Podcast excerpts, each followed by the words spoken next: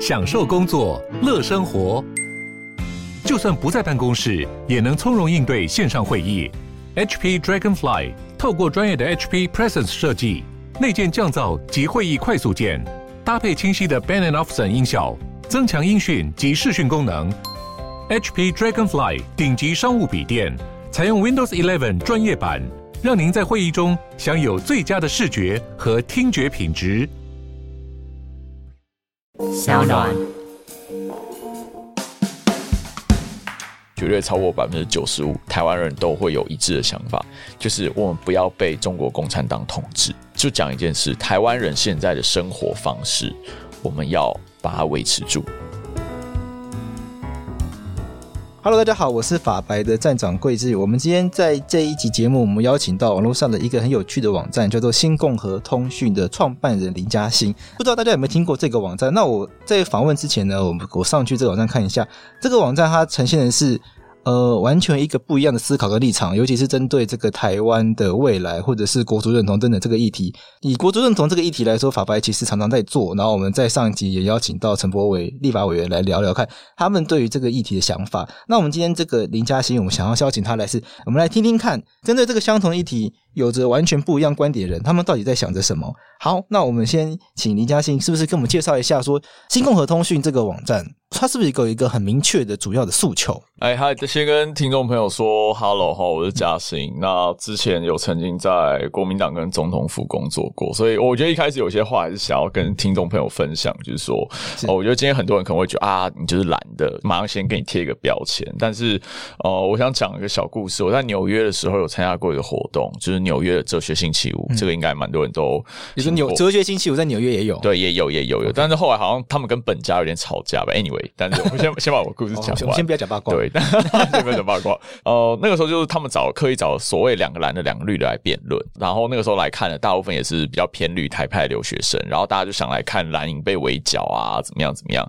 但那个时候我跟另外一个算是偏蓝的朋友，我们就是用我们比较讲道理的方式再去跟绿营的朋友。你是那个讲者吗？对，我是偏蓝。其中一个就是预期要辩论的人。对对对对对对对。然后观众来的心态都是说来看蓝营被围剿啊，说啊中华民国派只能讲一些历史情感的东西。但那个时候，我们反而是比较讲道理的方式去论述。然后，我的观点，我的论点，其实是不希望看到台湾内部一直是蓝绿恶斗。我们应该要超越这件事。我们有共同的生存的一些价值要捍卫，跟共同的利益要捍卫。就是我们真正的敌人其实不在岛内。那那是我那天想要强调的事情。所以那天来的观众其实都有点傻眼或吓到。那我后来回去，有看到有偏绿的朋友在脸书上就写说：“哎，没想到，哎，蓝营的人可以这样讲道理。”然后。不是我们以为的刻板印象，说蓝绿就是只能对抗，或是那种统独的争辩，其实有一个更高的价值。所以，呃，我觉得像今天讲说，你说中华民国派，讲说台派，但是我还是想跟听众朋友讲，其实我觉得我们没有那么大的不同。很多事情沟通之后，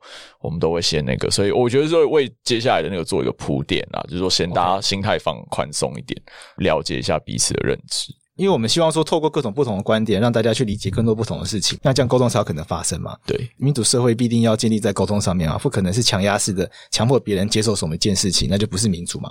嗯，对。那我觉得透过这个节目，我是希望说可以呈现更多各种不同的观点给大家，让大家自己思考。那这个议题，我想。其实更生活，然后也更贴近大家，也许有更多的机会可以做到这样的事情。那我们就直接从那个哲学星期五那边聊好。当时那个主题是什么？他是蓝营跟绿营要辩论说，被类似未来的统独啦，就是说台湾到底该不该独立。然后偏绿的朋友是一位是纽约好像城市大学还是 Sony 的一个助理教授，他就是比较女权主义左派那一种。那另外一位是。基进党他们在北美有一个好像怎么激进北美之友会的副会长，是就是完全是独派，非常非常传统典型的那种独派，制宪立国的这种。对对对，就是他看到中华民国国旗会就是辱骂或烧的那一种。是是，是，对对对，他很毒。那我跟另外一位朋友后影，就是我们都是哦、呃，算是在蓝营执政的时候做过事这样子，所以那个时候其实纽约哲武的朋友就特别邀我们来，也是想要说。分享一个蓝绿的观点。但是那个时候整个风向跟氛围也是说，台海外的留学生很多，尤其会去哲学星球，大家都是台派或偏绿比较多一点。我觉得蛮有趣的，就是出了海外，大家都是台湾人。那我们跟 UN for 台湾的 promoter 其实也跟他们都有认识，那大家在那边还是会互相照顾。那个时候我觉得蛮温暖的，就是说，所以可能我们在对于很深的一些国家认同，就是很清楚我们彼此有不同的意见，但到海外还是可以互相帮助。那时候我们还会一起去唱歌，就是什么灭火器啊、岛屿天光、晚安台湾，我全都会唱。然后我还笑他们说：“哎，我都会唱你们的歌，你们都不会唱我们的，什么中华民国颂啊。”但是我们只有中华民国颂可以唱，也是有点悲哀啊。就是这几十年来，我们没有蓝营的乐团在做比较。但是我不喜欢这样讲啊，因为什么什么叫做偏蓝的歌曲，我觉得不应该这样子去分颜色。是，所以 anyway 就是一个小小的玩笑。但我们在海外相处蛮融洽的。你会觉得你自己身处一个很逆风的环境吗？我相信很多民众，我们很多的读者，他其实慢慢的不再觉得中华民国这个名字是重要的，也许还没有到这个制宪立国这程度。可是我觉得一个氛围是说，好像大家会逐渐的觉得。可以开始去思考说，也许中华民国这个名字是我们要来思考它有没有保留价值，是不是要存废，我们是不是要换个名字？那你怎么去看待这样的一个风气？那为什么在这个风气中你会坚持说，哎，我们应该要把中华民国这东西留下来？因为我自己个人是念历史系啦，那我从小也是看很多历史故事长大，就是那个时候大家都会对你是统读，大家都会做一些家庭背景的分析。那我也很坦白讲，我我就是外省人，但是当然我我觉得我从小家庭你是父母都外省人吗？呃，算是，妈妈是华侨，她看起来理论上确实是非常懒的家庭没有错，但是我的家庭并没有给我灌输任何东西啦。嗯，我是自己从小看一些历史故事书，我印象非常深刻啊，就是说我从小第一本看的漫画故事书就是楚。汉相争，跟成吉思汗，就是你知道那种中国五千年的那种 mindset 就滴到你心里面，所以你是是这样子长大的。但是我觉得那个时候有一个更重要的政治启蒙是，呃，我还记得那个时候二零零五到二零零八，我我觉得有些年轻的朋友，现在很多小朋友都是两千年、千禧年出生的，我觉得他们可能没有经历过一个时刻是，就是绿营第一次执政的时候，民进党第一次执政的时候，阿扁的第二任后期。整个台湾的风向是，就是反贪腐、红衫军、民进党政府非常非常的惨。那个时候是北一女的学生会跳到宣传车上去呛阿扁下台的，就是那个时候全台湾曾经经历过那样很疯狂的时期，然后整个氛围是对绿营来说是超级大逆风，然后绿营后来。呃，立委不到三十席嘛，就是有些人可能还有那个机，所以我的国高中时期是在那样的氛围下长大。然后那个时候，两岸开始慢慢交流，就连战第一次去破冰，二零零五的时候，那我那个时候在网络上看到一个，那个时候也是 YouTube 刚起来，FB 还没有进台湾。然后我在网络上看到两个影片，一个叫《中华民国加油加油》，然后另外一个是“虽未亡国，但已忘国”，中华民国是我祖国。哇，超级大中华，超级 ROC 的东西。嗯、但很有趣的事情来了。那不是台湾人做的，那个是大陆人做的。大陆人其实，在胡温执政的时候，曾经兴起一股民国热。所谓有一群人叫国粉，我们现在只知道有小粉红，但是其实小粉红出现之前，大陆的年轻世代，他们是开始改革开放以后，呃，很多东西比较解禁了，然后政治气氛宽松了。包括说中共也正面承认国民党抗战的正面战场的贡献，所以那个时候的时代氛围，我觉得现在很难想象，完全是跟现在完完全全不一样。我是在那个环境氛围长大的，所以那个时候接触到那两个影片，我觉得看了就真的是会流泪会哭。我觉得观众听到这边已经傻眼了，想要想要切断这个 但是分享一下当时的时代背景、环境氛围是那样。但是我后来也一直反思，我觉得那个是我政治力跟历史启蒙完全偏向 ROC，其实跟我是外省人这件事没什么关系。你看王炳忠，他是本省人呐，OK，所以有时候我觉得这个政治背景的成长、政治价值观怎么去养成的，我觉得这件事也很有趣。林非凡他家里也是蓝营公务员呐，对，对他六八九出生的，所以我觉得这件事很有趣。但那个时候我后来一直反思，如果我十六岁的时候我看到的影片是所谓国民党军队二二八屠杀台湾人的影片。我现在会不会在民进党领九万块？有这机会吗？有个 为什么？为什么会这样想？我我觉得其实政治价值观的养成这件事会有很多必然跟偶然的因素。那我刚刚已经有先交代，我那个时候的时代背景是这样。但是我觉得每个人人生中。你会遇到一些事情或一些人，可能那一个人或那一件事，他就会决定你的人生的方向或你往的方向。我我坦白讲，我我我后来一直反正我回到十六岁那个时候，比如说我先看到这两部影片，对我的影响是非常非常大的。这也是为什么现在很多，尤其很多蓝营的长辈很喜欢讲说啊，因为现在历史教科书、国文教科书被改啊，那个台湾的小朋友都不知道中国史啊，都不知道中华文化，它的比重确实变少了。对，那我我觉得这个在政治上已经变成政治议题啊。像今天我又看到说什么东亚史现在没有没有三国了，然后说什么两千年的历史现在只有剩下四页，然后全部都集中在讲台湾近代一百年的东西。我觉得这个是留给教育界去去思考。但是当然，我觉得我我个人会觉得很可惜，就是说，我觉得台湾最大的宝贵之处就是它四百年来其实兼容并蓄了很多不同的文化。那我觉得也不能否认说。中华文化其实是台湾文化里面非常非常重要的一个部分，甚至有些人认为它就是台湾文化的主体。我现在没有要去辩论这件事情，但是我我会觉得非常可惜啊，就是说我们其实传承跟保留很多好的珍贵的东西，但是呃，现在可能有些政治原因或者意识形态的纠葛，那我们开始把一些其实原本是我们宝藏的东西，把它慢慢去除掉。那未来我们对中国大陆对海外的吸引力到底是什么？当然，我我知道台派的朋友会说，我们要开始。培养呃台湾民族主义，或者说属于台湾自己本体的文化，我觉得这都很好。我觉得这个就是在我们现在这个框架，你说不管是中华民国宪法。或者说台湾两千三百万人这个共同体底下，我们有非常非常多多元的声音，然后我们有一个民主的程序跟机制可以来解决。我觉得这个现状，这个共同体是我们所有人要去维持的。这也是我那个时候在纽约那场活动上，我最后非常非常强调的一个结论。所以那个时候现场观众都有点傻眼，因为他们还停留在一个蓝绿对抗。我今天其实要来看绿营压倒蓝的台派压倒中华民国派。但他们可能没有很少人有机会想过，ROC 跟台湾这两个概念，不管是文化上或政治上，哦，甚至法律上。哦，我觉得其实都有很多可以兼容并蓄的地方。就是我们最在乎的核心概念是，台湾应该。我刚刚在看那个台湾人、中国人认同分布，哈，就是大家很喜欢拿正大那一份出来讲，包括统独立场分布，对，就是每年都会跳一跳去。那最近偏台湾的越来越高了，对对对对对。但是我觉得大家一直都忽略有一个调查是更重要。我觉得没有人做过，但是我相信问下去，绝对超过百分之九十五台湾人都会有一致的想法，就是我们不要被中国共产党统治。我们不要被一党专制的威权的统治。就是我今天不跟你讲什么三民主义，我也不跟你讲什么台湾民族主义、台湾共和国，就讲一件事：台湾人现在的生活方式，我们要把它维持住。对，我觉得这件事，我相信台湾百分之九十五以上的人都会同意。我觉得我认同，对，这才是真正的台湾共识嘛。我认为。对，所以虽然说我今天是一个比较所谓偏蓝或 ROC 派，但是现在深入灵魂拷问我，我觉得其实我我内心的真实的想法是比较偏向这样子的。这也是为什么我觉得要坚持 ROC，要坚持中华民国，其实是为了 keep 住台湾人最珍贵的台湾共识。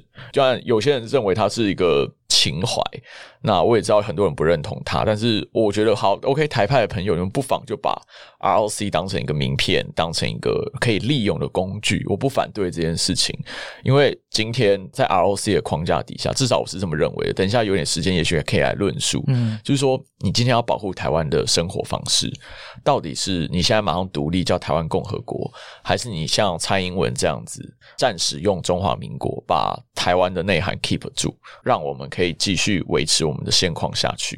因为他也说要维持现状嘛，那这个现状其实就是 ROC 嘛，至少宪法上是嘛。但是你的文化上，你的很多。社会风气内涵上确实慢慢在改变，那这个改变，呃，我有些同意，有些我不一定那么同意。那你会认同像蔡英文总统他讲的，台湾的名字是中华民国这样一个论述方式吗？他像赖清德副总统在当行政院长的时候，也讲过台湾是独立的国家，名字叫中华民国。但是民进党里面很多派系，很多不同的对他们有很多不同的光谱。可是目前在执政的这一群人，嗯。丢出来的是台湾的名字就是中华民国，那台湾是主权独立的国家，像这样子的想法跟你想法，你觉得是一致的吗？好，我觉得这个时候开始就要来讲一些现实的东西，Okay. 因为今天我们来到这个是法科电台哈，我在纽约大学念书的时候，其实有有一块我非常感兴趣，就是国际法。我的硕士论文也是写哦、uh,，Why the ROC matters? Taiwan's forgotten sovereignty under and beyond international law，就是说为什么中华民国重要？写了一个很难的主题。对，台湾被遗忘的主权，那在国际法之下与超越国际法的实践之上，我们到底不要讲四百年，四百年太久，这一百年来，台湾从清朝割给日本，日本又放弃，然后中华民国，你说不管是光复或是占领，然后变成现在的现状，它在国际法上到底是什么样子？我举个非常生动。的例子，最近那个捷克议长刚来嘛，对，讲我是台湾人，哇，大家超嗨。但是他回到国内之后，马上说我没有说过台湾是个独立的国家，那就让大家觉得说，哎、你来我们这边说一套，你回国又说一套，把我们那五条口罩生产线给我还来。但是我现在是要跟大家讲这个故事说，我不是要去戳台派朋友的情感，就是哦、我觉得要去了解到一个国际现实。郝柏村以前说过一句话被干翻了，但是我觉得其实非常有道理。他那个时候说，台湾两千三百万人没有没有办法决定自己的命运啊，都是强权在决定。那这句话其实有点你说断章取义或去脉络，我觉得听到人都会很愤怒、很不爽，所以他那个时候被泡翻了。但是我觉得我我想要把他的原意，或者说我自己引申，我会加一个注解，就是说我会认为台湾人绝对有权利，we have the right。去决定我们自己的命运，我们绝对有这个权利。但是我们有没有这个 power？我们有没有这个能力？去做这件事情，我必须坦白讲啊，我相信最务实的台派，包括现在执政那一群人，也都会同意我的观点。我们现在可能没有那么有能力来独立自主的决定自己台湾人的命运。你说实际上有没有这个能力的意思？对，capable of。OK，因为我相信，如果像我现在看那个台湾人认同分布已经超过六成七，百分之六十七，那理论上我们应该。如果我们可以决定自己的命运，我们现在马上宣布台湾独立就好了。如果这个是经过民主程序通过的，我坦白讲，我认为很多华独派或是蓝营的，他们也没办法说嘴。但是为什么我们今天没有办法做到这件事？嗯，国际现实，我觉得不管台湾内部的政治的风气、文化的认同怎么改变，其实台湾四百年来一直都有一个很悲哀的命运啊。这李登辉讲过，史明也讲过，我们永远是强权主宰底下的一个棋子，或者我们被迫要接受强权的意愿，像感触很深。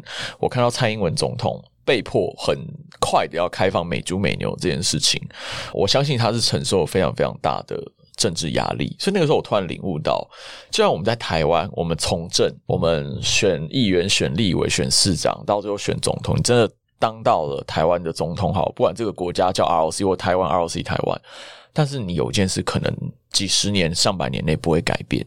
就是台湾人没有办法独立自主的决定我的一些政策，包括我那个时候，我坦白讲，我在总统府工作的时候，我有意识到这件事。我在重庆南路工作的时候，意识到决定台湾命运的不在重庆南路，在华府的白宫。这也是为什么我后来离开总统府，走到美国去念书，因为我想要看，有点像《哈利波特》里面的妙丽去霍格华兹念麻瓜学。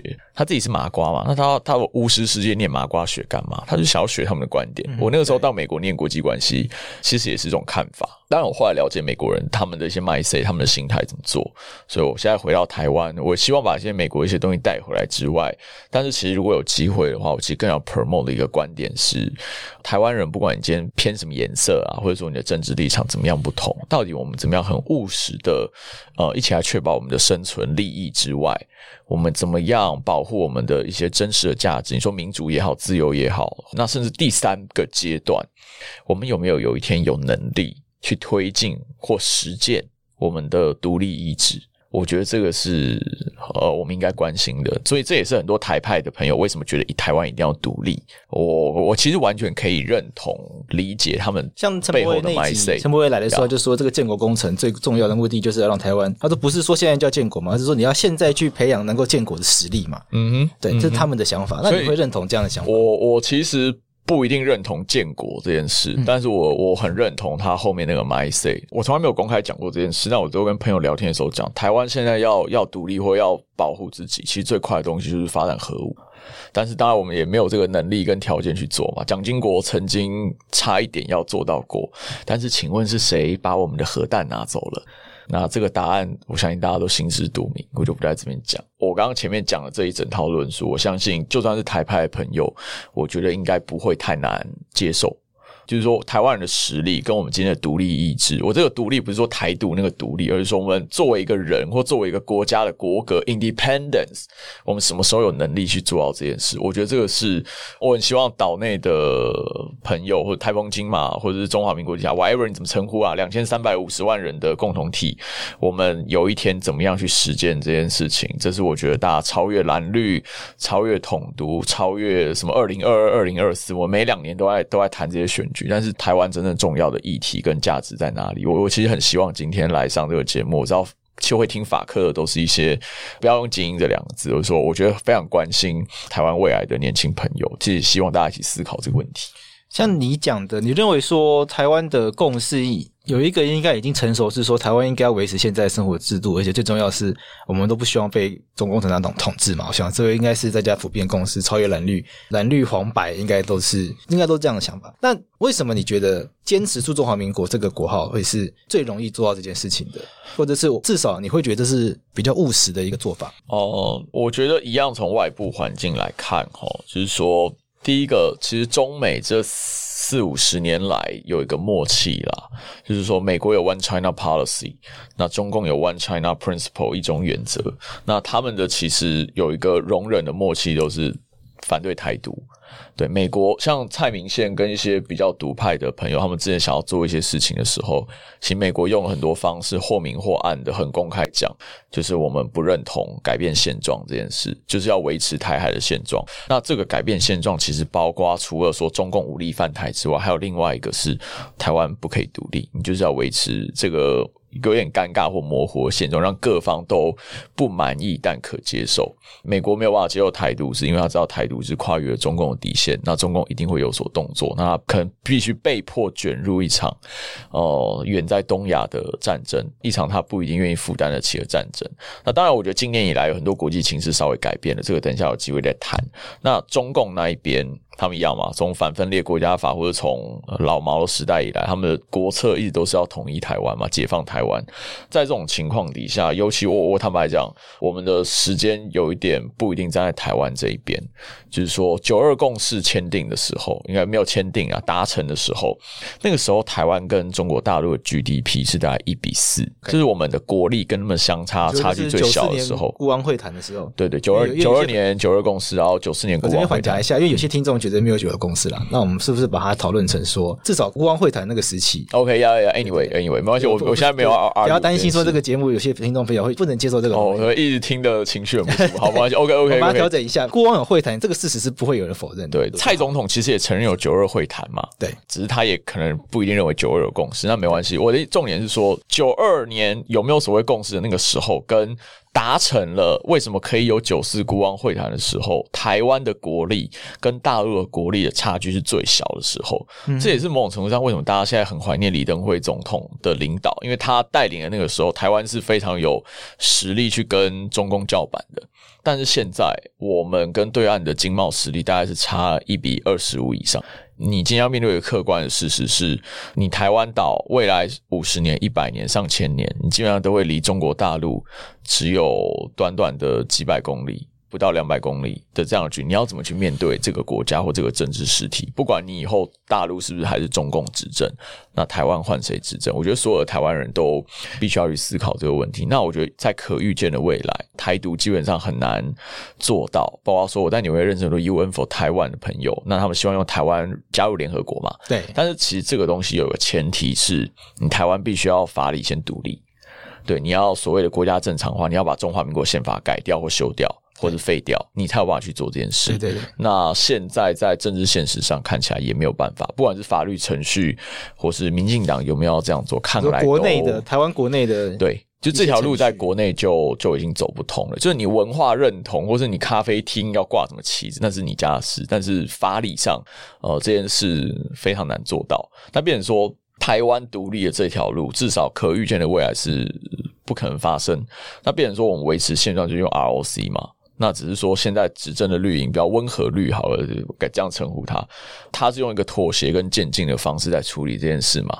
很多人说台独只能做不能说，在一些人看来，不分蓝绿，很多人都认为蔡英文现在就在这样子做。你看前几天那个护照的事情，大的 ROC 拿掉了嘛，把它变成一个像星巴克一样，对对对，围绕了花纹嘛，一个圈圈，对，然后把。台湾放大了，对，那这其实就是一个切香肠嘛，它在慢慢的放大台湾的主体意识，然后慢慢的把 ROC 的东西边缘化，这其实是一个很聪明的策略。就是我虽然不同意他这样做，但是我会认为他这样做的方式确实对推进他的议程是有帮助的。但是即便是这样子，他也是要喊中华民国台湾。那这是在他执政的任期内，他选择的一个道路，一个妥协。像我在台大的论文，我是写中华民国第二共和。那我自己的看法会是从李登辉到蔡英文，他们开创了中华民国第二共和这件事，但也是一样，只能做不能说。那对我来说，蔡英文其实就是中华民国第二共和这个国家的二世。第二共和是指什么意思？其实很有趣哦，这个应该很多听众都不知道。二零零七年的时候，当时的陆委会主委也是现任的主委陈明通，他那个时候提出了一个。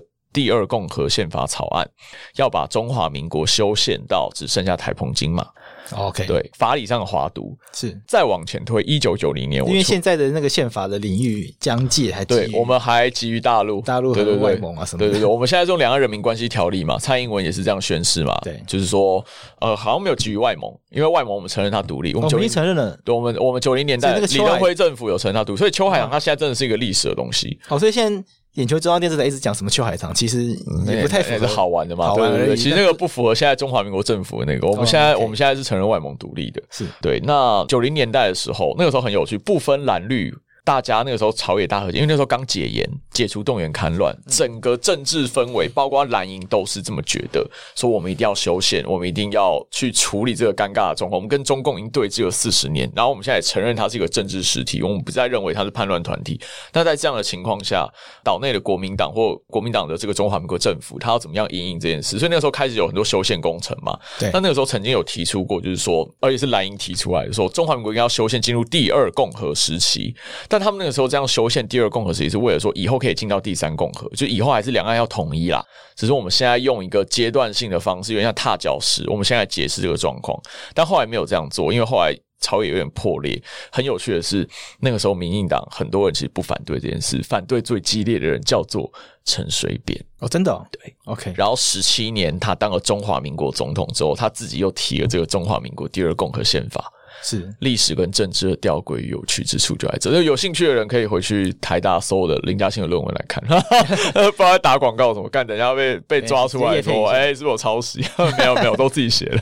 对，所以我，我我觉得这是一个很有趣的历程。就你可以看到，当年我我们我们认为很绿的人，他其实当年可能很蓝过；现在很蓝的人，他当年可能很绿过。就是这个统独的立场或一些东西，我们套用现在一个很流行话叫时空背景不同，那他都会去有一个变动。所以反过回来。ROC 这件事，它是唯一一个你现在至少对中共中国交代过去，说我们还有一个中国的连接，中华的连接。我们的宪法，连王毅都说他们自己的宪法，就是说我们中华民国宪法是还是基于大陆的主权没有分裂，我们没有独立，各方都有一个说辞，我们可以去维持这个宪法，因为没有人想要打仗，中共就算想打，他现在也没办法打。对，这一段时间吵得很激烈嘛，台海情势其实非常的。呃，危机等等等等。嗯、那但是美国现在有开始改变它的政策，就是说，他现在开始把中国跟中共开始分开。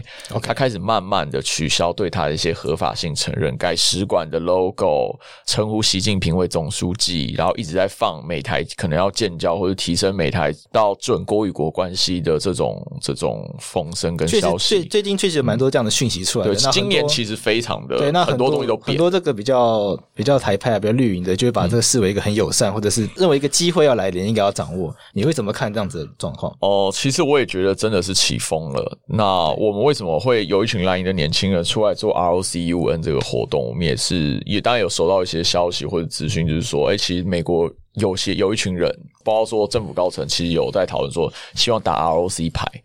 包括说范畴，他也一直在写这件事嘛。美国要跟台湾借 ROC 的名片，等等等等，所以我们才会出来做这件事。也希望说趁机 push 一下，哎，ROC 的能见度、曝光度，或者是它的使用价值。嗯，对，因为我我觉得最近有一个很夯的议题哈，虽然大家都很难想象，但坦白讲，二零二零年以前很多事都我们完全无法想象的是，今年很可能都慢慢逐渐在发生。对，就是一直有一个在讲说，是不是要美台建交？对，但这句话其实，在回到法律上来讲，其实是有问题的，因为跟刚刚讲的一样，你台湾没有法理独立。他谈论到底是跟中华民国在台湾的建交，还是说他真的要寻求一个，就把台湾就叫做台湾这个国家来建交？对，这个有问题，因为台派的朋友很喜欢讲说，美国现在都称呼我们叫台湾，已经没有 ROC 了，对对对，但那是因为他的 One China Policy，他现在承认中国的代表权的合法政府是 PRC。但如果有一天他取消这个承认。那他唯一能做的事情是回来承认 ROC 是代表中国的合法政府，这听起来很 crazy。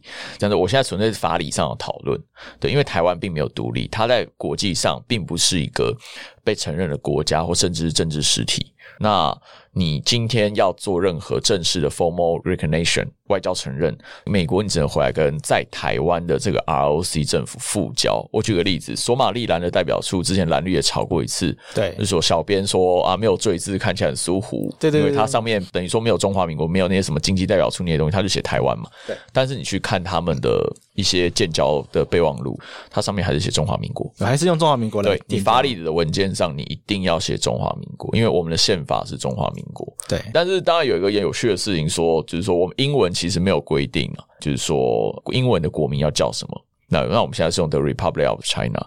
那所以很多台派的朋友就说，包括范畴其实也讲说，哎，我们是不是先把这个英文的东西拿掉？哦，对，我觉得这个是未来。长期很有可能看到会发生的事情，包括说他们只要花行证明啊什么的，嗯、但是华航那个有实际上的一些难处跟问题，因为我们当年很多在冷战时期，我们为什么可以用 China Airline？我们其实用了很多非正式的私人的或是灰色地带的关系去维持住。那如果你今天要重新把这些推翻重来，重新注册、重新签订、重新那个，那你很多以前拿到的特权或者这些台面下的东西，全部都会被掀出来，或重新会被取消。所以这是民进党政府他没有办法去做华航证明，一直在等下个星期五的原因。说下个星期五我们会处理，但是永远没办法处理。对，所以你你在国际上维持 ROC 这件事，我还是要呼吁台派的朋友。我知道你们不喜欢，或者对他没有情感，但是我还是呼吁你们不妨就把它当成一个工具价值的东西来用。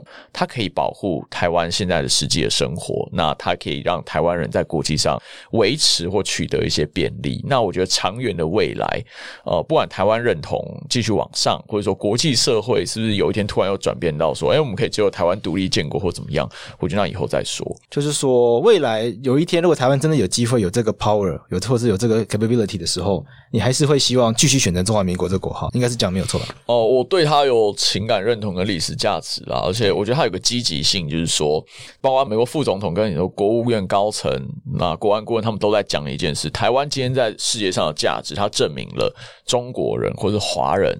它可以拥有民主，而且运行良好。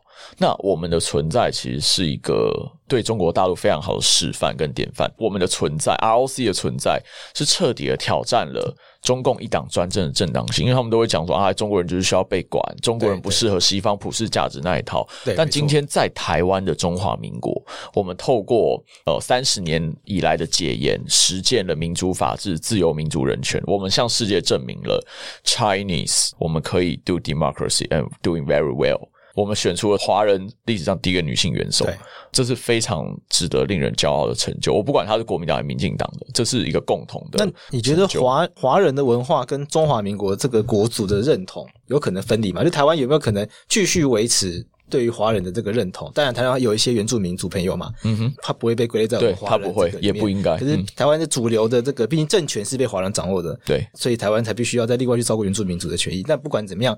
你觉得文化认同跟国族国号是可以分离的吗？就我们是不是可以改名叫台湾共和国，可是一样保存这个华人的这样子的一个文化情感？我觉得，如果未来有一天真的台湾独立了，变成台湾共和国的话，但是它在岛内的中华文化依然不会消失啊，它就是会变成说一个政治上的论述，一个霸权。那它的文化主题就会变成说，所谓台湾文化为主，但是台湾文化里面有很多文化，有中华民族文化。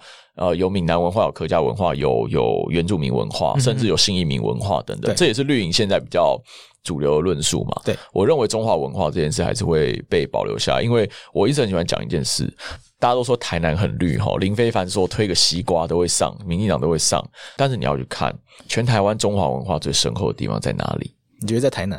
不好意思，其实在台南。嗯、全台首学第一个孔庙在台南，台南是台湾最早期开发的地方。对，读经班最多的地方在台南。就算有一天台湾独立了，你说中华文化这件事会会不会被断掉？我觉得是不一定的。公民民族主义跟文化民族主义，我觉得它是不一定相斥，它是可以共。那为什么还会希望保留中华民国这样子的一个国号或这样子的一个主体性？哦、我觉得一方面历史价值的情感啦，就是说当年孙中山跟革命党他们要建立亚洲第一个民主共和国，是全中国都可以民主自由，不是只有中国的某个小岛或者只有台湾可以民主自由。所以我觉得今天 ROC 存在的意义是我刚刚讲第一个，给世界证明华人可以做民主做得非常好。那我觉得也是未来转化。跟启发中国大陆做政治改革一个很好的捷径，嗯，但是今天如果台湾独立了，甚至你从文化上、民族上把台湾跟中国割裂开，其实中国对台湾只会有满满的敌意，而且就那就是武统了，那就没什么好讲。到统一最快的路其实就是台湾独立，这个是呃有我听过一些文化或政治精英讲过，然后中共其实有人讲过，因为某种程度上事实上是如此。我听过中国高层的官员都讲过。统一的进程是这样子：如果国民党执政，其实双方还会有一些缓和的空间，反而会比较拖。嗯，所以其实中共有些人不希望国民党执政，他们很希望民进党继续执政，因为这样统一的进程完全可以加快。是对，我觉得是非常的有趣的论述。当然我知道这个很可能很背反一般人的常识，但是就像民进党上台之后执政到现在，很多我们以为。会觉得他不可能做的事情，其实他都做了。那我也听过一个笑话，就是说国民党卖不了台，有一天如果要卖台，一定是民进党。那我觉得这个东西就留给历史去检验了，也我也没有任何的断言。应该是说，呃，像后面讲的这个五统东西，当然光谱另外一边的人，他们对这件事是有完全不一样的想法。但是，我觉得很有趣的一点就是说。在谈到这些事情的时候，我们常常会很多东西是卡在一起，然后很难去分得清楚的。像是呃蓝营这边朋友就比较会觉得说，如果去讲这些呃比较本土化、比较台独性的，或者他们听起来很绿的东西的，好像就是要跟中华文化切断。譬如说，你那你吃饭就不要用筷子啊，就会讲一些这种话出来。对，所以我今天会比较好奇，就是说你怎么你怎么去看说他们的这些诉求，也许也可以继续传承中华文化，或者是说你怎么会回头去看，呃，跟你光谱比较近这一群人，他们在看待这些议题的时候，他们会觉得说，如果变成绿营所讲那样的话，我们就必然会跟中华文化切断它的关联。我觉得有时候这种文化的东西，我觉得它是比较包容的啊，你很难说什么东西你可以把它硬性的拔出，好像从 U 电脑上拔出 USB 一样，文化是你的。生活中的空气嘛，就很自然处在你身边的东西，所以我觉得，当然，你说会不会绿营执政或者台独之后，中华文化就一定会消灭或消失？啊、我觉得很难说。但是，我觉得，当然。不同生长背景经验的人，跟比如说小从小在眷村长大的人，跟从小在呃可能台南关田的乡村长大的人，或者是他在台北市都市长大、信义区的高楼长大的人，他们的一些价值观或想法，当然可能会很不一样。所以我觉得有时候这是一种信任感跟安全感，就你发现。你在同文层，你会过得很很开心的书，那是你熟悉的背景或环境，你觉得亲切。但是有一天，有一群生长背景或是文化世界观、价值观跟你完全不同的人出现，他们好像在做一些事情，让你觉得这个世界开始变得不那么熟悉、不那么陌生了。我觉得人会反抗是非常自然的。我觉得最具体的例子是，我觉得像韩流这个现象，嗯，其实很大的程度是，哦、呃，我觉得它一直影响台湾政治史或甚至整个历史文化社会发展最重要的一件事情，其实就是一九八七年的戒烟。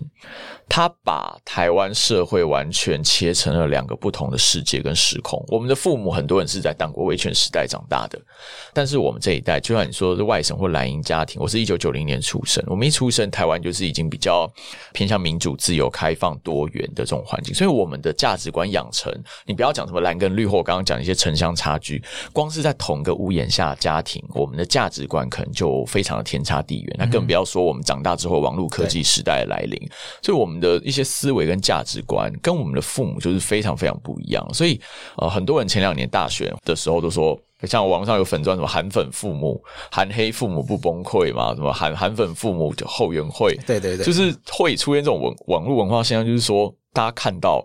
这整个世代是非常非常割裂的，包括说这个世代对于到现在在国民党里面也还是一个问题，就是说我们世代之间不同的价值观，对很多政策的方向或对很多事情的 perception 那个认知跟经验是完完全全不一样的。我觉得这是不只是国民党啊，我觉得整个台湾社会可能要。要去面对跟认知的问题，就是说，好，我们曾经因为选举这么分裂，以前是分裂省级跟族群的分裂，但现在开始变成说是有点世代之间的隔阂，我们怎么样来处理这个问题？我觉得这个一样哦，是跨越蓝绿统独大家要去沟通的事情。所以回到贵智刚刚问的，我觉得所谓中华文化跟台湾文化这件事，我并不认为台独之后中华文化就一定会消失或会被转化。但是你问我会不会感到不安、感到不信任，我也要很诚实的说会。所以我在情感上，因为它可能会变成一个我们未知的样貌。对，因为人类总是对未知是恐惧的嘛。是对，所以人都会有一种呃情感或是依赖，就是说我们想要维持现状。对，特别是我不知道保守这件事，其实像国民党很常被贴保守，但保守并不代表他没有改变或者他不进步，只是他对于进步的速度跟方向还有步骤，可能没有那么急或那么快。进步就是可能一直往往前走很多步嘛，那可能走得快了一点，整个社会不一定跟得上。像同婚这个议题，其实年轻时代不分蓝绿，像我在国民党青年团的时候，我们是最早。公开在蓝营指出来支持伴侣盟跟同婚大游行，而且我们几乎每年都跟着一起走。大概快十年前，包括二零一四我当总团长的时候，我也是公开出来接那个同意的陈情书，然后跟着伴侣盟一起去游行。对，我们这一批人是蓝营里面比较支持同婚、比较开放的。那蓝营里面很多人也其实是支持专法派，但到后来就是专法被认为不够进步啊，是歧视同志的权益等等等等。那就后来公投之后。大家才发现，台湾社会真实的样貌其实是很保守的，所以那个时候，二零一八很很多人网上崩溃嘛，就是对 于同婚这件事。那后来民进党他们用的方式，就是他们还是用一个专法的形式去让这件事通过。对，那我觉得有时候改革就是这样子啦。进三步退两步，在冲突跟妥协之中，最后有一个东西。就以同婚这件事来说，很多长辈也是，嗯、呃，他未必真的是讨厌同志排斥同志，可是他就是一个未知吧。就是说，如果同志婚姻通过之后，好像社会进入到一个他很不安的状态，所以就有一些人会认为说，那不如就让他慢慢适应。也许过了十年二十年，大家发现这其实没什么。对，因为我我记得。这一组是当时通过后来没多久，我有听到很多声音说：“哎、通过其实好像也没有真的危害到我当时以为说什么我小孩就不结婚了，我会绝子绝孙啊，家庭也崩溃啊。”对，其实也没有，爸爸妈妈还在啊。什么亲戚关系会改变，什么伦理断绝，其实这些事并没有发生。那。台湾社会就慢慢比较能够开放去接受这件事情。我们刚刚聊的是中华民国这个东西，大家对于呃蓝营这边，包括你对于他情感上认同部分。那接下来我们聊一些就是比较实用性的部分，因为你刚刚说，呃，你建议台湾朋友就把它当做一个工具人，就是一个名片发出去也可以用。可是他们会觉得说这个东西已经被证明不能用了，因为。联合国我们已经被赶出来了，我们继续主张是中华民国，那意味着 Republic of China，我们还是认为自己是代表中国的。可是联合国就已经告诉我们，中国应该要有对岸北京的那个中国来去代表，所以他们会觉得说，诶，这个名片是不能用的。那你要怎么回应这个话题？哦，我觉得是这样子哦。当年呢，被迫失去联合国代表权这件事情，有它的国际局势嘛，那就是美国它要联中制苏嘛。嗯，对，当时的国际局势是这样。那像我们 ROCUN 反联特工队，我们的第一部倡议影片里面，我们其实就在梳理这个历史事实。就你抛弃了你二战并肩作战、一起创立联合国的老盟友、好朋友中华民国，你就 You make a new friends。但是过了四十年，我们今天看到美国是彻底的在跟西方世界是彻底的在检讨他四十年来对华政策。二零一八年二月的《经济学人》封面是 How the West got China wrong。我们我们到底是怎么误会中国、搞错中国的.我们一直以为民主化理论说把中国带到国际体系，让他们经济开始开放，让繁荣，让他们中产阶级起来，他们会慢慢走向民主，就让反而制造出了前所未有比苏联更可怕的一党专政的共产党集权的这样子的怪物。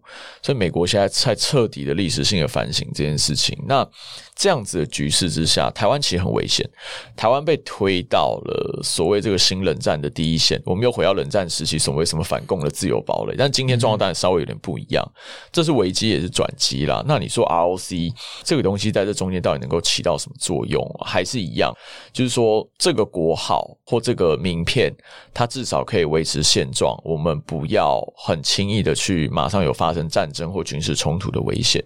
这是第一个，而且第二个价值上、道德高地上，美国可以用台湾的 ROC 来戳中共，策略就是把中共跟中国人民分开嘛。所以习近平前一天也出来气急败坏的反驳，说绝不答应，只是把这个中共跟中国人民分开，叭叭叭叭。这显然戳到他们的痛点，因为他们害怕是这件事。嗯，就是今天如果台湾要台独，中共可以动员中国的民族主义。小粉红、战狼，去有非常有正当性的去攻击台湾跟攻击美国。Okay. 但今天如果美国跟台湾采取的策略是没有啊，我们要独立啊，我们也是中国人，那我中国人可以实行自由民主，你为什么不能实行自由民主？中共其实怕的是这个，所以我觉得台湾持续的存在 under ROC。虽然我知道很多人不喜欢，但是呃，我还是想要呼吁跟告诉大家说，其实这个它是有很大很大一个效用。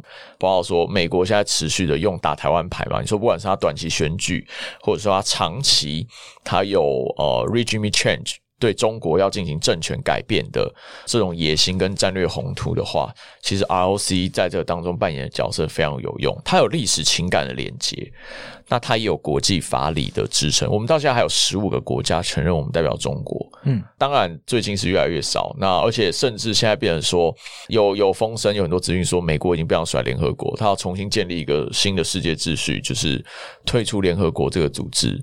然后重新跟世界很多国家进行一些单边的多边联合，像 WHO 之前不就说，哦、呃，美国跟台湾要自己创一个新的 WHO，对对对，对，类似这种类似这种这种的讲法开始出现，所以我觉得今天我们处在一个一切唯一能确定的事，就是所有事情都不确定，The only certainty is everything's uncertain。那我觉得在这种情况下，我会建议台湾。要非常谨慎，不要很急切的去改变现状。我觉得不管台派的朋友，或像我们中华民国派的朋友，我们看到一些危机，看到一些转机，我觉得当然我们可以去伸张自己的主张。像我们现在在做呃募资登报，也是类似这种状况。我们想要把 ROC 可以带到美国去，让大家看到说，诶，其实 ROC is your good old friend. is time to get your good old friend back. 我觉得这个其实是实际上它是可以帮助到台湾的，就算是一个呃你没有那么喜欢的名字，我觉得台湾人其实是非常灵活务实的民族。如果说台湾人是一个民族的话，我们绝对不是一个固执或钻牛角尖，我们会是会马上转弯的。所以我觉得还是期待台派的朋友，或者今天不管在线上听的是什么样的朋友，我觉得大家可以思考一下 ROC 的使用价值，对于台湾在国际上生存它的效益是什么，不妨。思考看，不要急着把它丢掉。它就是你手里的一张牌，你不喜欢它，你不要出嘛。你不一定要把它丢掉，丢到牌堆里面。像有一个说法说，像台湾之前看起来好像加入过很多国际组织，可是它必须要以中国的名义，然后某种程度上要台面上台面下要获得对岸的允许，会有很多的这个论述会觉得说，这是一个呃很伤害台湾主体性的这样一个方向。所以这是为什么他们会认为说，这个中华民国这张牌已经没有利用的价值，应该要赶快把它丢弃。这个当然都是过去发生的事情。那像你刚刚讲到说，未来呃，二零二零年，比如像这个发生这个 COVID-19 武汉肺炎之后，那一切的事情都进入到未知数，未来没有人知道会变成什么样子。那你怎么看未来？你为什么觉得在未来的情势里面，中华民国这张牌应该是有胜算的？就是你不用把它丢弃到牌堆里，你就把它先 hold 在手上，你看什么时候出嘛？你可以一下出台湾，一下出 ROC，一下出 ROC 台湾啊。那我们加入国际组织，我们也是用很多奇怪或灵活的名字嘛。我觉得台湾人是非常务实的。我们退出联合国或被迫失去联合国代表权，明年是五十周年，但是台湾其实也用很多实际的成绩，我们的科技创新，我们的公共卫生，其实我们在世界上活得很好。那我觉得 ROC 这张牌你就先 hold 着，什么时候它打出去，可以为台湾获得最大利益，我觉得这才是聪明的台湾人应该去思考。是甚至台湾的领导层，我相信其实民进党的高层蔡英文身边那群，其实他们非常清楚这个东西讲出来可能要被骂。其实蔡英文跟他身边那群国安跟两岸外交高层，他们是绿营里面最蓝的一群人。有有不少绿营朋友也会这样讲。对，其实他们是李登辉国民党技术官僚时代培养出来的人。那更不要讲李大为，他是国民党中山奖学金培养出来的人。然后他在美国有非常非常务实的外交经验。那所以现在帮台湾执政掌舵的这群人，你说他真的是很绿或者是台独吗？哦，我不认为。所以他们现在讲 ROC 台湾，我也是不满意。有点难以接受，但是我也我也只能接受，因为他们现在票多啊。他们你觉得那里不满意？因为中华民国就是中华民国嘛，那你要去偷渡这个东西，包括说你签名的时候签台湾 President，然后挂号 ROC 作为一个国家元首，其实那是不是非常得体的一个？你在偷换概念，你在偷渡自己的意识形态或想法，那我觉得这个是。比较要不得的。如果我是台派啦，我坦白讲，我我会希望堂堂正正的去推动国家正常化，就是台湾就台湾，我们就来修法。不要搞这种小动作。但是我就台湾就台湾，然后不要把 ROC 藏在那一圈里面。如果我如果我是台派，我一定是会就是努力去推国家正常化，或者就是台独公投，嗯，然后去努力 push。但是他现在很多台派，他们冲撞一阵子之后，他们也开始变得很冷静务实，说啊，我们只能做不能说啊，我们先拿到政权再说，等等等等。那这些我都理解，但我我不一定认同他们的方式啊，只是说我觉得做法上有很多可以讨论的。我当然不同意他们的目的，但是像我讲一件事，我其实很欣赏赖清德，我非常不同意他的国家认同的立场。但是说就是那句话，什么台湾是独立国家？对对对对对对对，那句话完全错误嘛！台湾从来没有独立过，而且 ROC 也不需要再独立一次。我们一九一二年创立到现在，就一直都是主权独立国家，只是我们的领土 少了很多。但是赖清德，我觉得他至少像他是唯一一个有对美猪美牛道歉的行政院长。OK，我我很欣赏他的一些政治人格跟道德勇气啊，我觉得他至少是有格的。政治人物，不管他的意识形态或者国家认同怎么样。最后我们来聊一下，因为因为你之前担任过国民党的一些公职，那现在没有了。不过你怎么看国民党一路以来的这个两岸政策以及对于国族认同这方面的论述？你觉得是一致的吗？还是是说，是不是在某些情况下它也有一些不一样的变化？它一直在变化，每个阶段论述不一样嘛。国民党刚创立的时候是革命建国嘛，平均地权嘛，对，创立民国平均地权，然后后来。抗战的时候说抗战建国，那撤到台湾的时候说反攻大陆。对，那后来蒋经国三民主义统一中国嘛，然后到李登辉的时候说经营大台湾，建立新中原这样的方式。所以你看，他每个阶段都一直在变，但是至少他有一个很清楚的方向和目标。我觉得国民党这二三十年来，哦，民主化以后。我觉得党内出现很多的论述跟意识形态和路线之争啊，就是说，你看，你看会有深蓝，会有浅蓝，会有怎么样怎么样，对对，甚至有一些红统等等，那也有人说是华独，对，很多非常的路线的纷扰，我觉得一直没有一个确定。那往好的方面看，这是国民党内部民主化的迹象，就是没有人可以单独说了算了。但是往坏的一面看，就是说你路线一直没办法确定，你的党没办法团结。你没有一个目标去凝聚你的支持者，所以蓝营跟国民党这两个概念其实已经慢慢的在在分离了。就是说，你国民党党员或者说你的核心支持者跟台湾社会。主流的母体，那更不要讲年轻时代，其实有非常非常大的一个距离。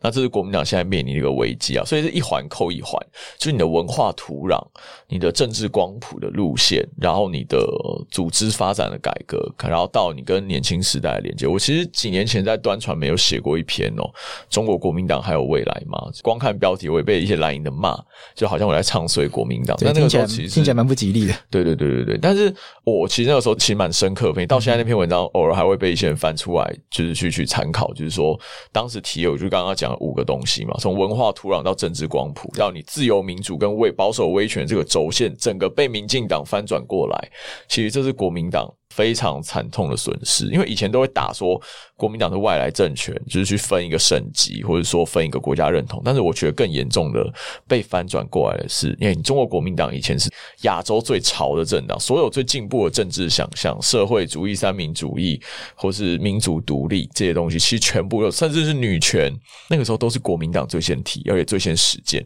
但结果你到了台湾之后，因为戒严时期被迫要冻结你宪法承诺跟保障的一些权利，然后你你。变成保守威权专制的政党，相对于前面的日治时期，就以时间轴来看，然后相对于你同时期左岸，我们以空间来看，跟当时的中共对比，你其实都是相对比较自由、民主、开放、宽容的一个选择。